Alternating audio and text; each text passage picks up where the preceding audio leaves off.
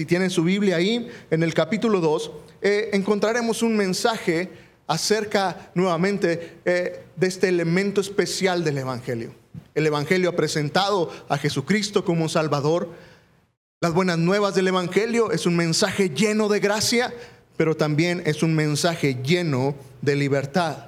Y en el capítulo 2, entonces el apóstol habla de esto. Y es lo que esta mañana quiero llevarte a reflexionar.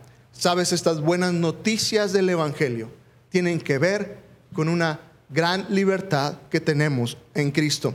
Y si estás ahí en Gálatas capítulo 2, permíteme eh, eh, leer y si quieres acompañarme con tu vista ahí en los siguientes versículos eh, que estaremos viendo esta mañana. Dice en el versículo 1 del capítulo 2, después de 14 años, subí otra vez a Jerusalén con Bernabé y también llevé conmigo a Tito, pero subí en obediencia a una revelación. Y para no correr o para no haber corrido en vano, el evangelio que predico entre los no judíos, lo expuse en privado a los que tenían cierta reputación. Pero ni siquiera Tito, que estaba conmigo, fue obligado a circuncidarse, aunque era griego y esto a pesar de los falsos hermanos introducidos a escondidas, que entraban para espiar la libertad que tenemos en Cristo Jesús y para reducirnos a esclavitud, a los cuales ni por un momento accedimos a someternos para que la verdad del Evangelio permaneciera con ustedes. Permítanme detenerme aquí.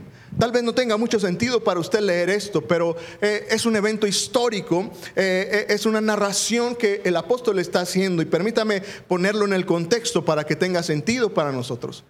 Este mismo acontecimiento, el libro de los Hechos, lo narra ya en el capítulo 15 de los Hechos. Es lo que los teólogos llamarían el primer concilio, la primera reunión que los seguidores de Jesús, los líderes de la iglesia tuvieron para resolver un problema. El problema era el siguiente, y por eso esto se vuelve un evento histórico y se vuelve importante entenderlo. ¿Qué era lo que estaba sucediendo aquí? Habían pasado 14 años que el apóstol Pablo había estado predicando este evangelio que nos presentó en el capítulo 1. Él estaba predicando un evangelio a, a, personas que no eran judías. Y el mensaje del apóstol era, sabes, Jesucristo es el Salvador. Es un mensaje lleno de gracia que tú no tienes que hacer más que creer en Él y entonces encontrarás vida eterna en Jesucristo. Era el evangelio que el apóstol predicaba entre las personas que no eran judíos. Los gentiles son personas que no son judíos. Pero luego estaban los discípulos de Jesús, Juan, Bernabé y todos los apóstoles que caminaron junto con Jesús, que hasta entonces habían estado predicando solamente eh, eh, en el pueblo judío, para los judíos. Pero entre ellos había algunos eh, hermanos, los menciona aquí, algunos hermanos dice que a escondidas se habían introducido, lo que podríamos llamar unos falsos maestros. Habían entrado y entonces ellos comenzaron a predicar lo siguiente. Ellos dijeron, sabes, Jesucristo vino, murió por nosotros, pero para ser salvos no solamente tienes que creer en Jesucristo, tienes que volverte un judío. Era tanto su celo judío que ellos pensaban que el Evangelio solamente era para los judíos. Y entonces la única forma de ser salvo era convirtiéndote en judío. No era algo nuevo. A través de la historia, varias personas que no tenían una descendencia de sangre judía se podían convertir en judíos adoptando todas las normas y todas las leyes. En lo que leímos mencionan la circuncisión. La circuncisión fue una ley que Dios ordenó allá en el Antiguo Testamento para identificar al pueblo de Dios. Y entonces eh, ellos seguían con todas estas leyes. Y entonces este era el problema. Estos falsos maestros comenzaron a decir, oye, Pablo anda predicando un evangelio que no es correcto porque Pablo no les pide que, que se vuelvan judíos, simplemente les dice que crean. Y entonces empezó a haber duda de este, eh, eh, eh, esta mentira, este nuevo evangelio que algunos estaban predicando. Y entonces dice en este, el apóstol nos está narrando que llegó el momento en que él se reúne con los demás apóstoles, con aquellos que estuvieron con Jesús. Y entonces hace una reunión. Me gusta que Pablo lo hizo con mucho cuidado y entonces dice que lo hizo en privado para no meter duda con la demás eh, iglesia que existía. Y entonces dice, les expuse el evangelio que yo predicaba. Y llevó a alguien. llevaba a Tito, a un compañero de él que era griego, es decir, era un gentil, que había creído en Cristo. Y no lo dice aquí, pero queda implícito que eh, al ver a aquellos discípulos de Jesús que predicaban con los judíos, vieron la vida de Tito, lo escucharon, evidentemente se dieron cuenta que era una persona que había sido cambiada y transformada por el Evangelio. Y por eso el apóstol nos dice que ni aun Tito, siendo griego, fue obligado a circuncidarse. Es decir, llegaron a la conclusión en medio de esta reunión que ellos tuvieron que el mensaje que predicaba el apóstol Pablo para los gentiles era correcto y que no era necesario que nadie se convirtiera en judío y adoptara todas las ah, leyes judías para ser salvo, para tener una relación con Dios. Y entonces, este es el contexto y esto es lo que nos está contando. Y usted podrá preguntarse, bueno, ¿y eso qué tiene que ver conmigo? ¿Sabe? Tiene que ver mucho con nosotros porque esto nos recuerda que, ¿sabe? El Evangelio nos trae libertad sobre cualquier carga religiosa que pueda haber. Sabe, somos muy dados que en medio de nuestro deseo de ser eh, buenos hijos de Dios, terminamos poniendo cargas, añadiendo cosas para ser agradables a Dios. Y por alguna razón nos cuesta tanto creer que, sabes, no hay nada que tú y yo podamos hacer para agradar a Dios. No hay nada que tú y yo podamos hacer para ganar un poco de gracia de Dios. La gracia es un regalo, es algo que se da. Y entonces, sabes, el Evangelio es un mensaje lleno de libertad. No hay nada que tú y yo podamos hacer. Pero otra vez siento que nos cuesta tanto trabajo que siempre estamos pensando, ah, si eres un seguidor de Jesús, si eres un cristiano, tienes que portarte así, tienes que vestir así, tienes que ir aquí, tienes que asistir acá para que entonces eh, seas un buen creyente. Sabes, según el Evangelio, si quieres ser un seguidor de Jesús, no necesitas hacer nada. No hay ninguna carga religiosa que al final tú y yo podamos tener. Y el Evangelio nos hace libres de esto. Y esto es extraordinario. Piense en cualquier religión y cualquier religión le va a poner una carga a las personas. Por eso el Evangelio no es una religión. El Evangelio es un mensaje de libertad. Piensa en cualquier religión y cualquier religión te va a demandar algo. Tendrás que dar ofrendas, tendrás que hacer eh, eh, algunas mandas, tendrás que hacer esto, algunas, eh, hasta tener ciertas dietas y comer ciertas cosas para que entonces seas un buen religioso. Tendrás que ir y adorar a ciertas personas. Ustedes saben que algunos años vivimos en Oaxaca estudiando allá y en Oaxaca la Virgen Juquila es lo máximo. El templo eh, de, esta virgen es todo de oro. Y la única ofrenda que usted puede llevar, según nos platicaban, era oro. Lo que usted tuviera. Sus aretes, su collar, su, lo que usted tuviera. Pero la ofrenda era en oro. Cualquier religión le pondrá una carga y será esclavizado por ella. El Evangelio no. El Evangelio de salvación trae libertad. Y usted y yo no tenemos que hacer nada por agradar a Dios y esto entonces es extraordinario. Y el apóstol Pablo entonces dice eh, en medio de esto que eh, ni siquiera Tito fue obligado a circuncidarse, es decir, nadie eh, podía poner una carga religiosa sobre ninguna persona porque al final el mensaje de salvación es un mensaje de libertad. Y lo interesante es que los discípulos de Jesús, quienes caminaron con Jesús, estuvieron de acuerdo es decir, ellos nunca escucharon a Jesucristo que impusiera una carga para que alguien se volviera un seguidor de Él. El Evangelio entonces es un mensaje lleno de esta libertad sobre cualquier carga religiosa. Pero obviamente, ¿sabe? El Evangelio también tiene que ver con una libertad sobre nuestro pecado. El apóstol Pablo allá en la carta a los colosenses en el capítulo 2 eh, vuelve a tomar este punto de la circuncisión. Y me gusta esta versión, la NTV eh, eh, dice lo mismo que dice en su Biblia, pero permítame leerlo en esta versión, me parece que es demasiado claro. Dice el apóstol a la iglesia en Colosas, de modo que ustedes también están completos mediante la unidad con Cristo. El apóstol está diciendo, no les hace falta nada, si estás unido a Cristo, estás completo. Cristo, quien es la cabeza de todo gobernante, de toda autoridad y luego dice, cuando ustedes llegaron a Cristo, es decir, cuando usted entrega su vida a Cristo, cuando usted pone su fe en Jesucristo, arrepentido de sus pecados, entonces dice, cuando ustedes llegan a Cristo, fueron circuncidados, pero no mediante un procedimiento corporal.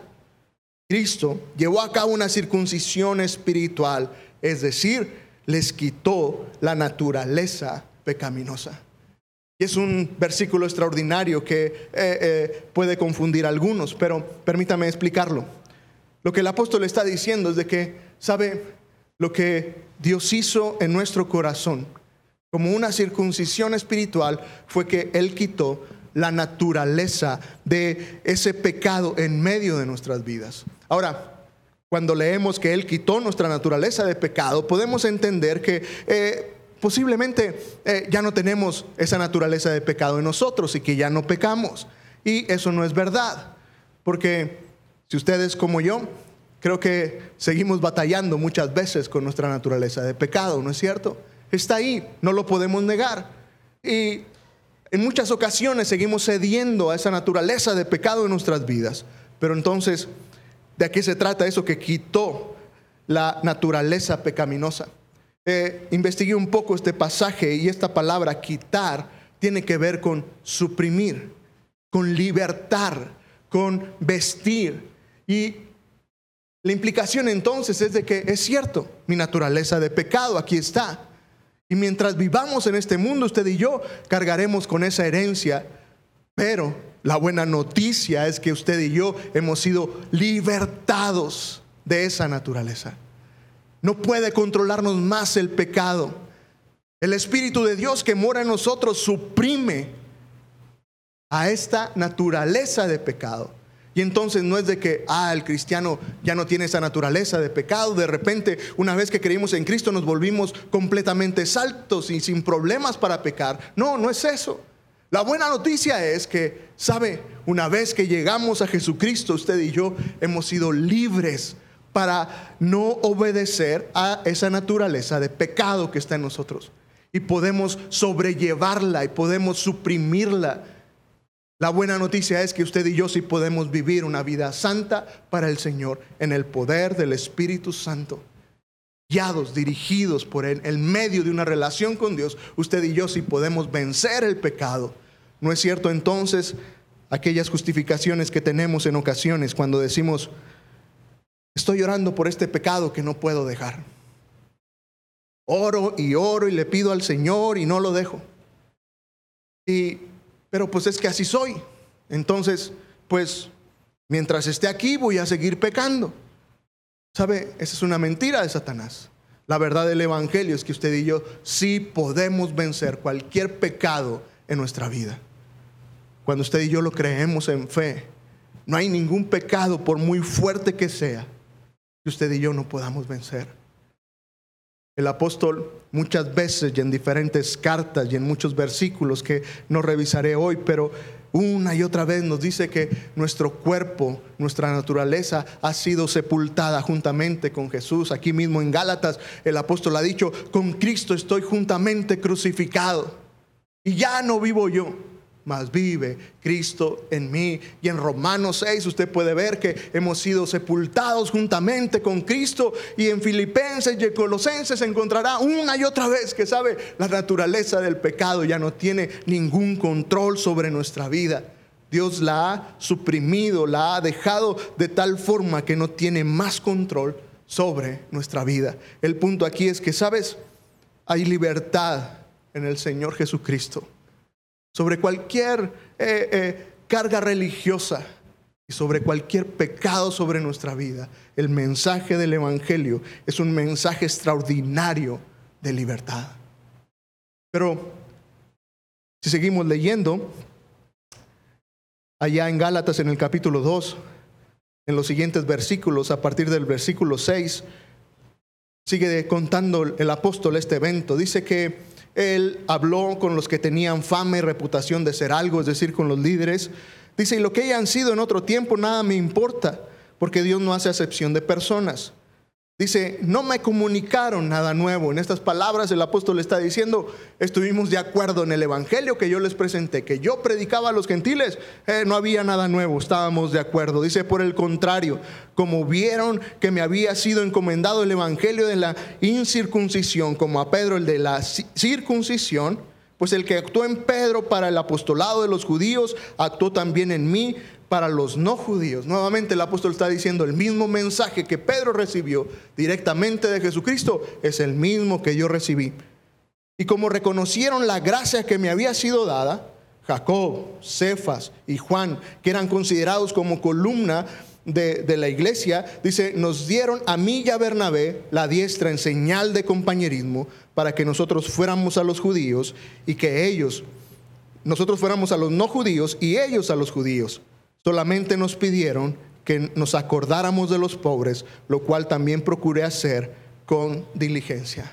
Mire, lo que el apóstol me deja ver aquí en estas palabras es que no solamente este problema tuvo un final feliz, no está diciendo que teníamos este problema de estos eh, dos mensajes y al final nos pusimos de acuerdo. ¿Sabe? Hay algo más allá de eso. Eso es verdad. Se pusieron de acuerdo, se dieron la mano, este, estrecharon sus manos y se dieron cuenta que estaban predicando un mismo evangelio. Se pusieron de acuerdo, estaban de acuerdo en eso. Pero me parece que hay un mensaje también ahí para usted y para mí. ¿Sabe? Me parece que también hay un mensaje de entender que sí, en Cristo hemos sido libres, de las cargas religiosas, hemos sido libres de, eh, del pecado en nuestras vidas, pero también hemos sido libres para servir a nuestro Dios y Señor con todo el corazón. ¿Sabe lo que los apóstoles hicieron después de ponerse de acuerdo? Fue ponerse a trabajar. Y entonces algunos iban a predicar a los judíos, otros iban a predicar a los no judíos, se iban a poner a trabajar, iban a hacer su trabajo. Y dice que los dos tenían algo en el corazón los pobres. Aquellos que vivían en gran necesidad dijeron, ok, vamos a predicarles y vamos a tener atención de los que tienen necesidad. Eso tiene que ver con servicio. El énfasis especial aquí me parece es que, mire, en medio de este mensaje de total libertad, tiene que ver con entender esta libertad de servir a Dios. ¿Sabe? Es cierto, Jesucristo Trae libertad sobre cualquier carga religiosa. Trae libertad sobre el pecado. Pero no solamente hace eso con nosotros. Ahora nos trae esta libertad para servirle a Él con todo el corazón. Es decir, un verdadero seguidor de Jesús no se queda sentado cruzado de brazos a esperar la redención. Un verdadero seguidor de Jesús servirá y trabajará para su Señor con todo el corazón, pero en libertad. Este es el punto. ¿Sabe? La vida cristiana demanda obediencia. Sí, sí demanda obediencia. La vida cristiana demanda trabajo. Sí, sí lo demanda. Pero ahora en libertad. Es decir, ahora obedecemos a la palabra de Dios no por ganar puntos, no por ser agradables a Dios. Ahora obedecemos en esa libertad que tenemos de saber que somos amados y aceptados por Dios por su sacrificio en la cruz del Calvario. Ahora invertimos nuestro dinero y nuestro tiempo para atender a los que están en necesidad otra vez, no para hacer obras y que entonces Dios diga, ah, qué bien se está portando fulanito de tal. No, lo hacemos en esa libertad de saber que ya hemos sido rescatados, que ya Dios ha hecho todo por nosotros y que sabe al final, lo hagamos o no, usted y yo somos amados, aceptados, perdonados, limpiados, convertidos en hijos de Dios. Y sabe, me parece que estas verdades del Evangelio a veces nos cuesta tanto creer y se nos olvida que al final, mire, Solo en Cristo hay libertad. Se nos olvida que fuera de Cristo siempre estaremos esclavizados. Si usted quiere vivir fuera de Cristo y vivir en una religión, vivirá esclavizado. Siempre con el peso en su conciencia de que algo hay que hacer, que algo le faltó hacer. Pero ese no es el Evangelio. Cuando usted tiene una lista larga por hacer, siempre no le queda esa sensación de que algo se le olvidó. Es clásico, ¿no? Si usted va a salir de viaje y tiene varios pendientes de hacer antes de salir, siempre es algo se me olvida, algo me falta. Y a veces vivimos la vida cristiana así, como una gran lista de cosas por hacer. Y siempre vivimos con esa carga de algo me falta, algo necesito para que ser más agradable a Dios, hermano. El Evangelio de salvación trae libertad sobre eso. Y otra vez eso no quiere decir que nos quedamos de brazos cruzados y no se quiere decir que, ah, entonces vive tu vida como tú quieras. No. Quiere decir que ahora servimos, obedecemos, vivimos para nuestro Señor con esa libertad de decir, Dios, gracias. Porque tú lo has hecho todo. Ahora esto lo hago en gratitud por lo que tú has hecho. Y aún peor, si usted quiere vivir todavía bajo su dirección y bajo la dirección del pecado, sabe, la realidad es que usted es un esclavo del pecado. Usted vive para servir al pecado. En tanto usted y yo no entregamos nuestra vida a Jesús y no nos convertimos en un seguidor de Cristo, usted y yo nunca podremos liberarnos del pecado. No hay tal cosa de que yo dejo de hacer eso cuando yo quiera. Es lo que dicen los adictos, ¿no? Ah, yo voy a dejar de tomar cuando yo lo decida. Yo dejaré de consumir drogas el día que yo lo decida, pero la verdad es que no se puede. Bueno, sucede lo mismo con el pecado. No hay nadie que pueda decir, bueno, a partir de hoy voy a dejar de pecar. No puedes, en tanto no tengas el poder del Espíritu Santo y la libertad del Evangelio actuando en ti. Sabes, solamente en Cristo hay libertad, aún para servirle aun cuando quisieras hacer muchas cosas para Dios, fuera del Evangelio vivirás un Evangelio por obras. Siempre tendrás la carga de que lo habré hecho bien. ¿Seré lo suficientemente agradable a Dios? Lo que hice, lo hice de corazón o, o algo me falló y a lo mejor no lo estoy haciendo bien. Y te volverás en un muy buen crítico sobre lo que hacen los demás.